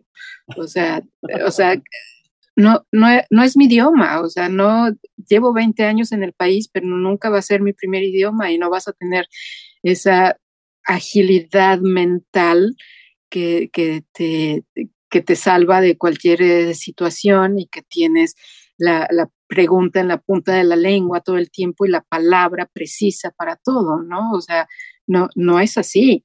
nunca voy a llegar a ese nivel. Ojalá lo lograra, pero, pero no, no, no sé que no es posible, ¿no? Porque no es nada más hablar el idioma, es pensar en el idioma. Y, y, es algo que le decía. Es, reaccionar en el idioma, porque si puedes tener eh, el, el, evento, lo ves, lo, lo, tu cerebro lo registra, pero a lo mejor nomás te sale puta madre, ¿no? Porque estás en español, pero tienes que hacer la reacción en el idioma, ¿no? O sea, ese es, ese es el clic que te, que te tiene que dar. ¿Cómo, se, ¿Cómo se dirá eso en sueco? ¿Telefunken? ¿O cómo sería? Sí, o sea. Ah, pero, o sea, muchas, muchas cosas han pasado. en las noticias estatales eh, se llama, el, el, el, noticiero se llama ECOT. Entonces yo veo, es ECO, ¿no? E-C-E-K-O-T. Y la pronunciación correcta es ECOT. Pero yo veo, yo veo la E y yo digo, ECOT. Entonces la gente habla para quejarse. Lucía no está diciendo la E correctamente. Oye, pero dime una cosa, a ver, además de, esos detalles, pero digo, yo sé que me van a, este, a, mandar hacia el infierno más, más recóndito con lo que voy a, decir, sobre todo por el formato tan formal y equitativo y ecuánime, que es padrísimo, pero dentro del formato eh, de una estación así o de, una, un grupo este, mediático así, ¿no sería pensar en formatos como cotorreando la noticia? o la mano peluda, o sea, como que no, o sea, en la noche, pues me imagino que algo de contar anécdotas, de, de, de, no sé, o, de plano los suecos son tan, tan exquisitos. No, no, no, sí hay, sí hay programas, hay programas del fin de semana que es la, la crítica política eh, de, de, cachondeo. O sea, invitan cómicos, invitan eh, eh, gente del mundo de la cultura y tal, y, se cachondean de todos los políticos, imitadores, o sea, stand-up comedians, todo, o, sea, hay todo eso en, en la radio sueca. Que yo me ría o no es otra cosa, porque el humor es completamente diferente también. Debe serlo, claro. Entonces, este, pero yo, yo de los comentarios que recibo mucho es, Lucía, tú siempre estás con una sonrisa en la boca. Digo, pero no me están viendo. No, te estamos oyendo. Claro. Se nota. Siempre estás de buen humor. Siempre estás tranquila. No estás estresada. No, pues ¿por qué me voy a expresar? Claro. Oye, pones un espejo frente a ti para esa dinámica, porque en el telemarketing así se usa. Este, ¿Ah, sí? Una de las tácticas de telemarketing, cuando las personas están frente a una caballeriza, una de las tácticas es ponerles un espejo al frente, porque efectivamente, si tú haces esto y, dices, ¿qué tal? Buenos días, se va a notar, ¿no? Entonces, la voz es diferente. Lo haces, te, te, lo sugiero que lo hagas, pon tu espejo no para maquillarte, pero ponte, eso te va digo, ya lo haces, pero igual tú te vas a estar espejeando ahí, te vas a estar cachando. Este, algo que me gusta mucho es eh, eh, eh, en casi todos los lugares de trabajo en Suecia, el escritorio lo puedes subir y bajar, porque tienes el derecho a trabajar sentado o parado. Y, por salud es, bueno estar parado también, ¿no? Entonces, este, en los estudios, las mesas están siempre muy, muy en alto o sea, son, tiene un sistema hidráulico, la subes y la bajas, ¿no? Y yo transmito parada, que es algo que nunca había hecho en México.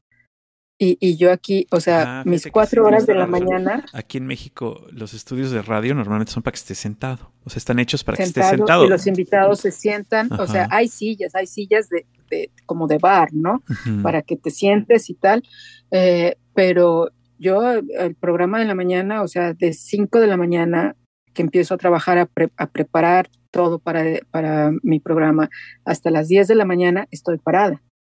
Y yo siento una dinámica completamente diferente porque el aire entra diferente en el cuerpo, manejas diferente. La respiración es diferente. Todo. Eh, exacto. Eh, de hecho, eh, las técnicas de, de, voz que se utilizan en la radio te, dicen y te, y te, recomiendan que hagas este cambio, ¿no? Que de repente, eh, si siempre haces tu programa de sentado, lo cambies a un, en lugar de una silla, un banco, posteriormente estés de pie.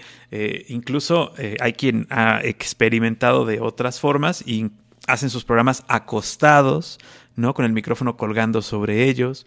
Hay quienes hacen su programa acostados boca abajo con el micrófono debajo de ellos, como en una de esas mesas para, para masaje, ¿no? O sea, son eh, técnicas diferentes y que sí se nota cuando estás eh, haciendo la voz, que la voz es muy diferente. Quienes hacían mucho ese tipo de práctica eran los Beatles, cuando hicieron su, eh, a partir del disco Revolver hacia adelante, se metían al estudio y cambiaban de lugar los micrófonos, ¿no? Ponían los micrófonos en una esquina del estudio en lugar de tenerlo colgado frente al, al que estaba grabando, o lo tiraban al piso y todos se acostaban y, cantaban ahí, ¿no? Para tener esta, esta eh, dinámica distinta y sus voces son muy, muy, muy diferentes en las muy grabaciones. Diferentes. Entonces, eso está muy padre. Oye, Lucía, y, cuentan, ay, perdón, adelante, adelante, disculpa. a veces eh, cambio yo de estudio, eh, tenemos dos estudios grandes de transmisión y a veces cambio de estudio nada más para, para cambiar de aire, para cambiar de ambiente, ¿no? Y algo que hago que, que todos se, ríen mucho es que eh, lo pongo así muy, muy cálido, apago las luces estas blancas y, y, pongo nada más la, la iluminación más cálida, ¿no? Entonces me dicen, es que todo eso se nota en tu programa, ¿no? o sea, genero un espacio de intimidad. No importa que mi, mi, mi radio escucha esté sentado en el coche, si estás sentado en el coche manejando a Estocolmo, eh, está, siente esa, esa intimidad, somos él y yo, él eh, o ella y yo, y, y estamos creando, crear ese ambiente, crear esa atmósfera, crear ese cuarto donde nada más cabemos mi radio escucha y yo. Claro. Oye, además de esa atmósfera y todo esto que, que estás narrando y que lo visual, de hecho, de hecho, te he escuchado en algún momento, pero bueno, pues, evidentemente no sé qué les estás diciendo, salvo alguna palabra como temperatura que la alcancé a pescar. pero, por ejemplo, eh, hay algo que se llaman latiguillos, ¿no? Los latiguillos han existido siempre y, por ejemplo, es esa frase que te identifica. Hay, evidentemente hay unos en la televisión, en la radio es diferente. Te voy a poner un ejemplo. En televisión, en un latiguillo es esa, eh, cuando Joaquín López Dóriga terminaba el noticiario y hacía girar la silla. Es como ese, ese ah. esa firma que le identifica, ¿no? originalmente se le llamaba latiguillo, que es como ese cierre, ese, esa, esa rúbrica de alguna forma auditiva hay otros como acá actualmente en México, Pascal Beltrán del Río, que da las noticias en la mañana, cada vez que va a un corte, tiene una frase que se pega a la gente, que es, no le cambie, ya regresamos, no le cambie, como para qué, ¿no? Y entonces es, su rúbrica. A la gente le gusta mucho eso. aún, hay más de Raúl Velasco, o sea, es, esa, mm, esa, cuestión mm. que se queda, son improntas también, ¿no? ¿Has pensado, tienes alguna, has utilizado alguna si no, ahí te lo dejo, te lo dejo de tarea. Lo voy a pensar, sí. interesante. Desde un, ¿qué tal? Buenos días, Suecia. O sea, no sé, algo que, que lo saque como de, a ver, ¿qué onda con esta mujer, no? Sí, de, en, el programa de la mañana me, me, gusta mucho presentar una canción, empieza, porque en el sistema puedes ver cuántos, cuántos segundos tienes de introducción, ¿no? Entonces me gusta mucho jugar con, con esos segundos. Con claro y, y, y, decirle a la gente así como casi casi en el oído, Gumorron, Sermland. Entonces, eso como que entra así, ¿no? Un, un, poquito de cachondeo, pero como la palabra no existe en sueco, pues todos no se ofenden, ¿no? Entonces, eh, un, un, poquito por, por ese lado. Y, y fue muy divertido. Eh, eh, uno de mis colegas, que es presentador de noticias y lo ha hecho durante 30 años, siempre me está haciendo correcciones y, y las hace al aire y, yo las acepto y nos reímos juntos, ¿no? Entonces, eh, cuando, me hace alguna corrección y ya comentamos el tema, siempre me voy yo a, ya, ya, ya, tomato, tomato, potato, potato. Claro. Puedes ponerle, puedes ponerle algo así como, muy latino, como algo muy los socios del ritmo, huepa, huepa, huepa. ¿Qué pasó, mi sueco? ¿Qué pasó, mi sueco? Por lo menos para el segmento musical, ya cuando entrevistes a la gente muy flemática, ya te pones en orden, te acomodas el chongo, ¿no? Pero mientras muévete el chongo, dice, a mover el chongo, mi querido sueco. Sí, sí, huepa, huepa, huepa, ya llegó Lucía, ¿no? yo creo que empezaría a provocar infartos. Si ya de por sí hay uno, un par infartado, yo creo que provocaría aún más infartos. No, pero es, es muy divertido. O sea, ya estar lo que le digo a mi jefa, o sea, eh, fue terminando el verano que, que, ya salieron oficialmente con esta posición de, de, de program leader, ¿cómo se llama? y, y reportero que ya se, se, abrió el puesto y fue aplicar al puesto, ¿no?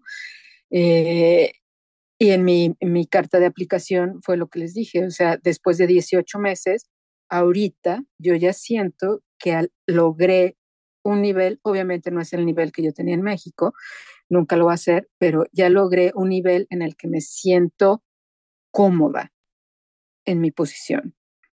Ya no es temblar frente al micrófono, ya no es estar nerviosa de cuál es el contenido, no lo conozco y, todo eso, sino ya estoy a mis anchas. Entonces, esa fue mi aplicación, ¿no? Ya llegué al nivel donde yo puedo empezar ahora sí a crecer como la presentadora de radio, la periodista en sueco, la periodista latina en sueco. Entonces, este, yo les dije, pues, aprovechen la oportunidad, ¿no? Porque yo ya me siento caliente para, para seguir con esto, ¿no?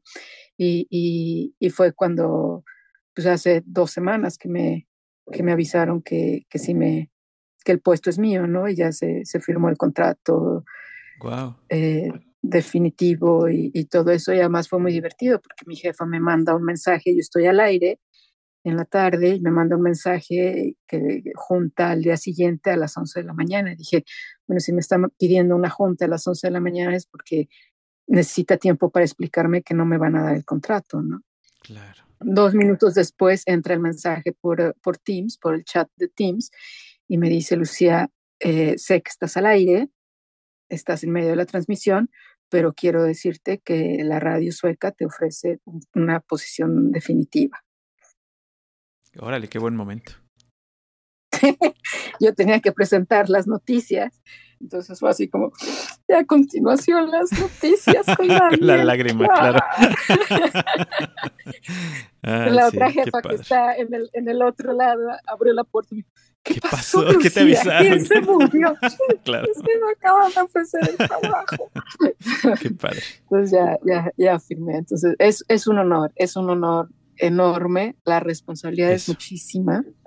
Eh, algo que, que, hablamos hace dos años, o sea, mi, mi responsabilidad como mexicana en el extranjero es lo que yo haga representa a todo un país. Ahora soy la mexicana en la radio sueca.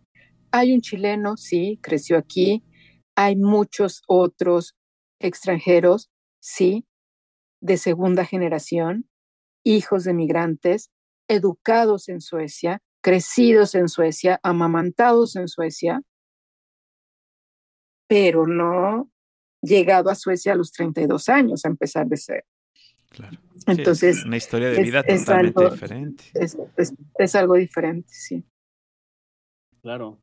Oye, ¿y qué, qué, otros planes así te ha disparado este cambio? al inicio nos hablabas, ¿no? De dejar Volvo de ahí eh, el tomar esto, ¿esto te ha disparado algunas otras ideas, algunas otras, no sé, paralelas? Yo no quiero decir em, cambiar lo que estás haciendo, pero no sé, ¿te ha disparado la idea de escribir en un futuro esta experiencia?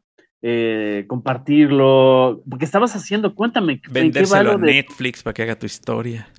Sí, porque yo pienso que hay que capitalizar de muchas cosas, pero estabas haciendo también una, unos, unos eh, compartir momentos de tu vida.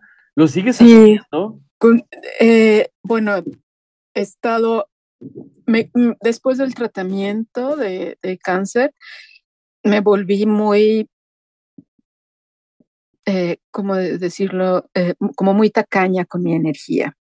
Entonces, la, no, al principio, hace dos años, no tenía mucha energía. Cuando empecé a trabajar en la radio, les digo, empecé 25%, dormía toda la tarde, duermo muchísimo eh, y, mi energía está ahorita focalizada. Eh, mi prioridad es mi familia, eh, obviamente, salir a caminar con mi perro, hacer yoga, comer bien y trabajar. Entonces, fuera de eso, no, no tengo mucho más. O sea, ya, ya me doy el lujo de leer como leía antes, de, leer muchísimo, eso, eso sí lo hago. Mi pasión era escuchar la radio, principalmente el Canal 1, que es el nacional, pero ahora ya vengo de tener los audífonos en la cabeza durante horas, entonces ya lo que quiero es silencio absoluto, ¿no? Entonces, algoritmo X es la excepción los domingos cuando cocino, ya se los, ya se los confesé. Pero eh, escribí mucho durante mi periodo de, tratamiento, escribí muchísimo. Escribí algo que lo llamé relatos de, familia, que, es como toda la historia de la familia de mi madre. Y, y era esa necesidad de dejarlo por escrito para mis hijas, para los sobrinos, para las nuevas generaciones, ¿no? Y, eh, para mí es muy importante que mis, y mis hijas sepan de dónde vienen, ¿no? Y eh, son, son las bisnietas de José Carpintero que dejó San Francisco del Rincón en Guanajuato para irse a la Ciudad de México y con 30 años se casó con Delfina de 15, ¿no? Y parieron 13 hijos. Entonces, y vivían en Tacuba y llegaron a Tacuba cuando era calle de tierra y, tenían toda la pipiolera y, y había, había, comida a veces y a veces no, porque nada más José el carpintero trabajaba, ¿no? Y ahora ellas son las, las bisnietas de ese José y de esa Delfina, ¿no? Y tienen el privilegio de vivir en este país, tienen el privilegio de estudiar en este país, pero también tienen la obligación de saber de dónde vienen y de seguir rindiendo tributo a, la familia y a, la historia y a sus raíces, ¿no? Entonces escribí mucho eso, está, está en mi blog, está en, eh, que se llama De Ánimo Ambulatorio, ahí están los relatos de, familia, que fue muy importante para mí, los grabé en audio también, pero todavía no tenía voz en ese tiempo, entonces la voz suena así como óxido, que, que, duele un poquito, ¿no? Me, me, ha costado mucho trabajo recuperar la voz, pero por eso la, cuido mucho, ¿no? También. Eh, entonces, quiero escribir, quiero escribir más, pero necesito encontrar el, balance siempre con, con, el tiempo, ¿no? De no, no sobresaturarme. Ya quité completamente de mi vida la palabra estrés y la palabra debo de. Lo que hago, lo hago porque me gusta y porque quiero hacerlo. No hay, no hay un debo de. Y esos son motivadores existenciales, ¿no? Tengo que ir a trabajar, tengo que ir a la radio. El, otro día alguien publicaba en Facebook, ¿no? Si fueras eh, supermillonario, ¿qué estarías haciendo? Bueno, ¿qué estaría haciendo? Eh, estaría viviendo en Europa, estaría dedicándome a mi familia, estaría paseando a mi perro, y estaría haciendo radio. Claro. Entonces, ah, dije, ah, bueno, pues ya soy millonario. Claro. Me falta todo el dinero, pero todo lo más ya lo tengo. Oye, a ver, cuéntanos, vamos a hacer un ejercicio así como de repentina para, para este, para estirar las piernas y el alma, ¿no? vamos a ver, si tú fueras una superhéroe, superheroína contemporánea, descríbeme cómo serías, o sea, y qué, qué, qué latiguillo tendrías, así como la Mujer Maravilla daba no sé cuántos giros, ¿no? Y, y hechizada, o quién, quién era la que decía así como que cerraba los ojillos, ¿no? Nariz, ¿Y cuál sería tu, tu arma secreta? O sea, quizá un micrófono, o quizá, ¿cuál sería tu arma? O sea, descríbenos. Saca Eh, a es esa niña juguetona que se llama Lucía y cuéntanos cómo sería tu superheroína. Es, es muy chistoso porque mi hija tiene, Runa tiene una, una sudadera que dice, mi superpoder es hablar español. Entonces, este, pues eso, eso es nuestros, nuestros superpoderes, los, los idiomas, ¿no? Y, y yo se los he dicho, he ido a varios cursos en, en la radio y les digo, el, el- micrófono puede ser una espada y, y puedes hacer mucho daño con él, o puede ser un escudo y te puedes proteger de muchas cosas, o puede ser tu varita Puedes agarrar a mágica, microfonazos a todo mundo, ¿no? Pa, ¿sí? pa. Exacto, O puede ser tu varita mágica y puedes hacer magia. Claro. O sea, tú decides, tú decides cómo, cómo usas tu micrófono, ¿no? Porque en el momento, en el momento que tienes el micrófono en la mano, te empoderas. Estás, eh, estás en otra posición que la persona que está entrevistada. Definitivo. A, a mí, o sea, yo tengo todo el respeto del mundo por todos mis entrevistados, pero me sigue sorprendiendo que la gente me diga a las 7 de la mañana que los veo para la entrevista de las 7:15, que me digan, no dormí toda la noche. Del ¿Pero por nervio, qué? porque me ibas a entrevistar. Del Claro. nervio porque me vas a entrevistar y voy a estar cuatro minutos al aire. Así es. Oye, pero Entonces ¿cuál dices- sería el superpoder? ¿El micrófono o la superarma? ¿El micrófono, la voz Yo creo que la responsabilidad, ¿no? O el aire que transporta tu voz? ¿Cuál sería Eh, el, el arma contundente? el, el, el arma, ¿El micro, Es- la es- voz o el aire que transporta las ondas? ay, qué difícil. No, yo creo que el micro es como la espada, ¿no? El micro es la espada Ajá, o el la- Y escudo. tu voz es el valor de, de portarla. sí, Exacto. ¿Qué fue Y- primero, y- el huevo o la gallina?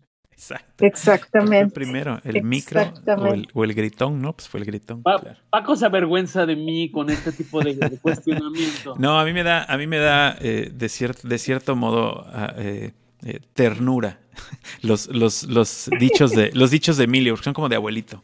Entonces por eso, por eso es como es como ver, este, como dice el dicho con Sergio Corona, así es con Emilio. Exacto. Pero aquí no fue ningún dicho. Ya ves cómo se. Yo- una imaginación, mi querido Claro. Paco. O sea, el- eso es lo que No, ofrece la. eso, eso es lo que ofrece la radio y, y yo no me puedo imaginar hacer radio en otro idioma, en un idioma tan, tan complejo como el, como el sueco. Eh, tal vez en inglés, que es como el que tienes así más cercano, Sí, pero incluso en inglés a mí me daría cierto miedito, ¿no? Hacerlo, digo, a- a- tal vez haciendo la práctica, pues te sale, ¿no? Pero, pero sí me daría cierto miedo. No sé, Emilio, tú también tienes idioma inglés, tienes ciertos este, bases de otros idiomas, pero hacer radio en otro idioma no es No, fácil. jamás. Fíjate, de hecho, yo he trabajado, como tú lo dices, y por eso admiro tremendamente a Lucía, porque yo he trabajado en una empresa gringa, eh, tengo la capacidad de hacerlo, puedo construir una idea, me doy a entender perfecto, puedo establecer una discusión de negocios. Sin embargo, yo no me he animado a hacer ninguna entrevista en, en inglés. ¿Por qué? Porque no es mi idioma, porque no es mi idioma. Lo entiendo, lo mastico, lo, pero no, trato de, de hacerlo en mi idioma. Pero eso, Mm. yo me quito de verdad, o sea, el sombrero, Sí, no, bueno. te hago, te hago reverencia, eh, porque de verdad se necesitan lo que dijiste al principio. Exacto. los tanates de la abuela. Así es. Es correcto. Es correcto, sí, sí, sí. Se necesitan cojo, como se diría en sueco, ¿no? Sí, sí, no sé cómo se diga cojo- cojones. Vamos a, poner, vamos a ponerle a Google que nos diga cómo se dice cojones. Aunque le dé ternura a Paco, se dicen cojostuns. O sea, En- ese en es un tema de... En Es una, lice- una licencia idiomática para Español. ilustrar esto, ¿no? De verdad, te Eh, felicito eh, el- tremendamente. Muchas gracias. El, el, el otro día eh, salí al aire con Dice- una colega. Aquí dice volar. ¿eh? Eso, eso dice volar. Ajá. No sé Ajá. cómo se diga, pero volar. el otro sí, día, bola. que, el otro día que, Ujú. Lucía, eh, que, estaba al aire con una colega, me dice, ¿estás lista para tu programa? Entonces yo le contesté en sueco, ¿no? Le contesté, estoy puesta como un calcetín. Uy, no. Contexto. ¿Qué, ¿Qué estás diciendo? Que estoy lista, estoy puesta como un calcetín. Y le, le encantó, le encantó. Entonces, Después eh, estuvo ella conmigo dos o tres transmisiones más durante el verano y cuando yo la saludaba, su respuesta era, estoy puesta como calcetín. Claro. Le encantó. Sí, porque el contexto es, es mínimo. Cuando hablamos de refranes y de frases célebres y de frases así mexicanas, pues es cero en cualquier lugar del país. En cualquier lugar del mundo, eh, las frases mexicanas y los dichos, nadie los conoce o nadie les da el ah, contexto que debe ser, ¿no? No te contradigas. No te contradigo. No, no, o sea, fuera del país, fuera, estoy hablando de fuera del corona, país. corona. Oye, dice, a ver, suéltanos un, un, dicho sueco, así que digas, al principio no me hacía sentido. Ajá, exacto. Pero a ver. Los debe haber, ¿no? no. Es que pues, con el contexto, pues digo, no sabe uno de qué hablan, ¿no? Sí, e, es como como un chiste local. Cuando, cuando, cuando te haces, cuando cuando alguien te dice, vamos a hacer eh, tal cosa y, y, eso es como que no escuchaste, ¿qué, decimos nosotros, no? Que como que la Virgen te habla. Como que la Virgen te habla, claro. aquí dices, eh, aquí haces como que está lloviendo. Órale, pues. Entonces es así como que, ok. Cri, cri, o sea, ok. ¿Será que la lluvia es muy ruidosa por allá? Sí, tiene, tienen muchos, tienen muchos eh, eh, de, este tipo, pero pues es mucho. ah, este es súper bueno. Cuando no hay problemas, cuando todo está en orden, cuando, cuando sabes que, Morris, está mi perrito, cuando, cuando sabes que todo está bajo control, entonces dices, no hay vacas en el hielo. Ah, claro, es peligroso que las vacas se separen en el hielo. Exactamente. Si estás aquí en este país, que el 70% es bosque y lagos, y eres campesino, y estás en tu casa, es invierno, estamos a menos 25 grados, está todo nevado y los lagos congelados, pero bueno, a lo mejor ya está empezando la primavera y se están deshielando y te preguntan, ¿tienes algún problema? Sí, las vacas están en el hielo. Si la vaca está en el hielo y se truena el hielo, no hay, no hay nadie que la saque. Oye, ¿hay pájaros en el alambre? No, no, no. Eso es cuando alguien te escucha. ¿No? Sí, sí. Pero, pero eso lo soltó, lo soltó un colega de Volvo en una junta con, con eh, gente de todo el mundo y más con americanos, ¿no? Y de pronto él dijo en inglés, eh, le preguntaron, eh, eh, ¿Is everything under control? y, él contesta, Yeah, we have no cows on the, ice, on the ice. Entonces, ¿de, qué habla? Está borracho este tipo. Está hablando de sus Todos son casi como rumiantes, ¿no? Sí, sí. Y, fue así, pues estás completamente fuera de contexto. Eso es muy sueco para todos los demás. Sí, pero es, es y, es también algo que yo he aprendido, eh, que, estoy desarrollando ahorita, o sea, perspectiva, ¿no? Cuando mi productor me llama y me dice, Lucía, hubo una balacera, le dispararon a un policía. ¿Ok? Dice, es noticia nacional. Delicado. Hace 14 años que no se le disparaba a un policía en Suecia. Wow. ¿Y qué dijiste? En México es cada 14 minutos. Exactamente. Exactamente. Le dije, ¿y cuál es la noticia? Ese es el primer disparo después de 14 años. Y, y yo así como que, pues qué bueno, ¿no?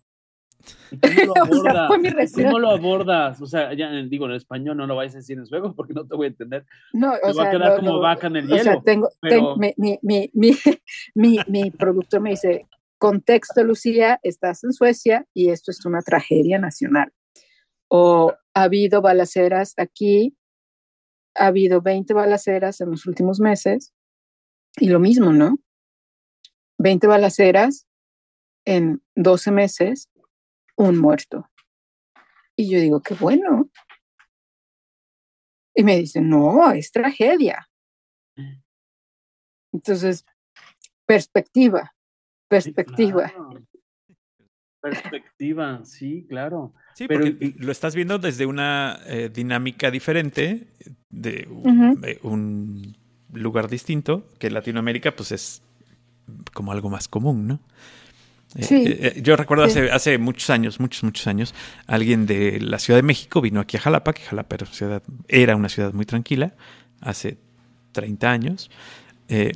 Y en cuanto yo lo recogí en la central de autobuses y en cuanto lo recogí, se subió al auto y subió las ventanas del, auto y puso el seguro, ¿no?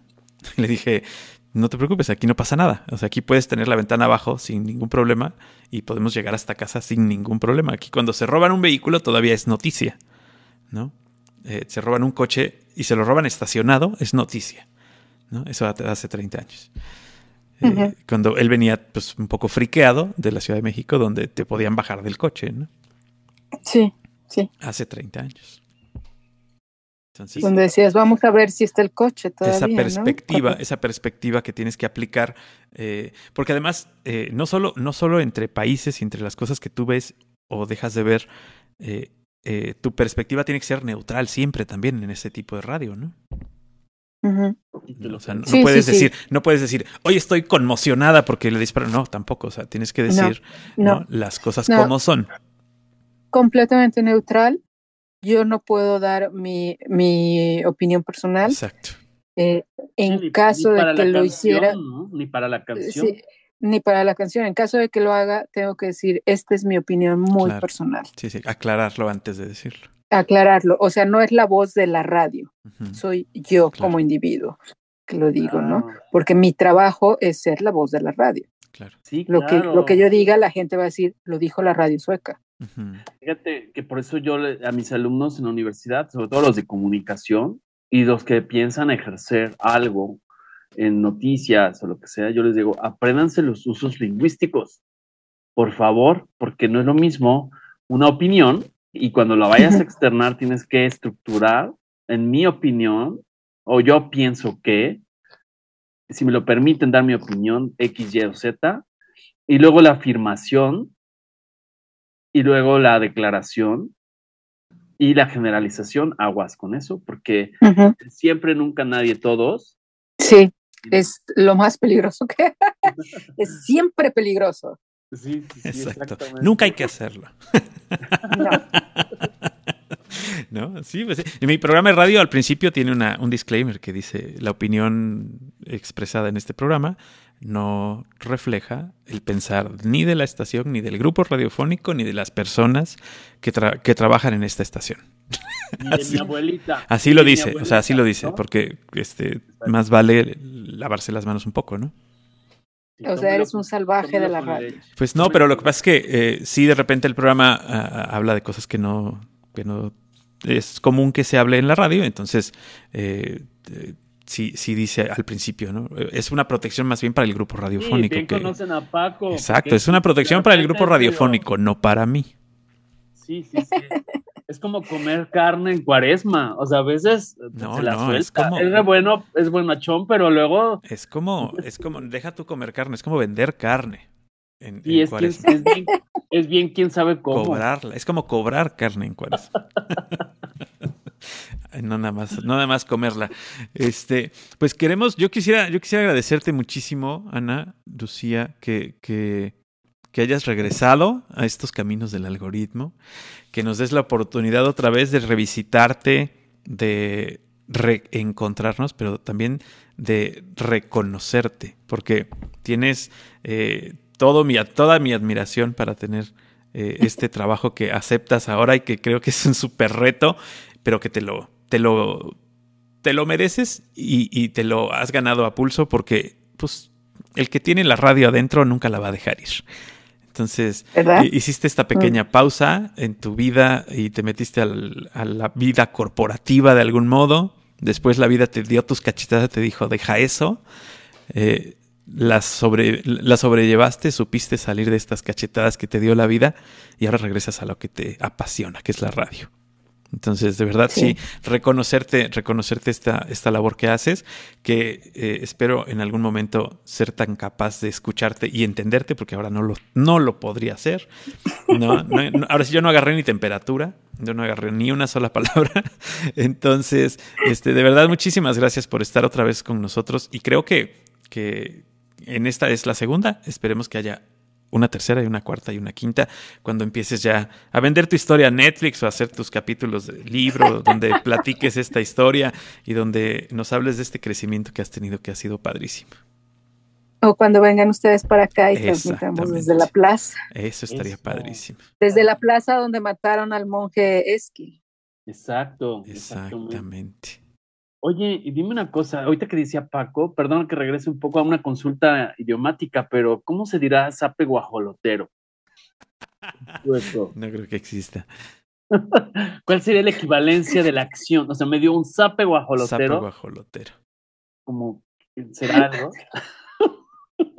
Ahí te lo dejo en tarea para que lo investigues. Voy a pensarlo. Voy a Ahí me dices, me contarás. Eh, tendríamos que buscar primero, Emilio, el equivalente al guajolote sueco ¿no? O sea, porque seguramente no le dicen guajolote al guajolote y además el guajolote representa otra cosa allá. A lo mejor allá en lugar de guajolote te das la cachetada no sé. Ah, no sé, pero, Pero quizá la impronta puede ser relacionada a la vaca, a la vaca que, está en el, hielo, exacto. Te impresioné con la vaca en el hielo, ¿verdad? Ah, no, bueno, ya lo vas a usar.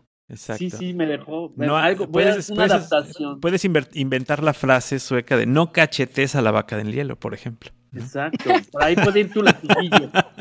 Exacto. Por ahí puede ir tu, tu firma, exacto. Una firma sueca muy interesante. Sí, me parece muy bien. Dejar la parte informal, que Paco se avergüenza de mí, pero me vale. Créeme que me vale. Este, oye, gracias de verdad, te felicito, te abrazo, te admiro y te agradezco que nos compartas esta, esta situación de vida. Este, muchas gracias de verdad. Te abrazo con todo el cariño y, Igualmente. gratitud, gratitud por estar cerca. Gracias a ustedes. Gracias por este espacio y gracias por, eh, por abrir los canales para escuchar y por favor síganlo haciendo. O sea, este intercambio cultural y bueno, de mis favoritos es las, todas las historias de los mexicanos en el extranjero, pero obviamente cada uno de los mexicanos tenemos una historia que contar sin importar en dónde nos encontremos y, y bueno, y todas esas cosas paranormales. Oh, siempre me atrapan. Así que ya viene, ya viene Halloween, hay que hacer otro. Muchos años a, algoritmo X. ¿Tienes algún este, alguna historia de experiencia paranormal? ¿Alguna, Uy, querido, alguna vaca en el siéntate. hielo? Ah. Siéntate. ah, bueno, entonces estamos a tener Ah, pues hay que invitarla al próximo, claro, al próximo. Exacto. Va a tener que ser de día o no sé si de madrugada para que rechine el claro. de la vaca. Sí, sí, sí, hay que invitarla al próximo, al próximo de, de este, de este tema porque Ah, bueno, yo, y yo lo que quiero es que ustedes agarren los micrófonos y la backpack y vayan, vengan de visita a cada uno de los entrevistados de Algoritmo X en el mundo. Ojalá, ojalá podamos. Mira, yo sigo comprando mi melate a ver si algún día este, me da para irme a hacer la producción a distancia. De Aventón y ya tienes casa en muchos países. Sí, yo lo sé, muchas gracias. Vamos a Aquí son bienvenidos. Gracias, igualmente. Esperamos tenerte pronto en México. Y pues les mandamos un abrazo a todos los que nos hacen favor de escucharnos, eh, ya sea por, por, primera vez o reiteradamente. Y gracias, de verdad, nos escuchamos. Estamos, les voy a preparar así como un avance. Vamos a platicar próximamente con ese personaje que quizá ya hayan visto en algunas calles neoyorquinas, que es em, que duerme en la calle. Es un mexicano Estamos próximamente, eh, lo, descubrí en Univisión, lo rastré por el mundo, llegué a él, ya estamos, este, porque aparte va a estar por Jalapa próximamente, entonces nos va a contar su aventura. Pero bueno, no les, no les spoileo la historia y Paco, te dejo para que despidas con tu dicho. Con mi dicho, como dice el dicho. No, pues no es un dicho, es más bien como una, un mantra en el que quisiéramos, quisiéramos que siempre nos escuchen, comenten y compartan. Hasta la próxima. Algoritmo, Algoritmo X. Emilio Retif. Francisco Disfín. Esto fue Algoritmo X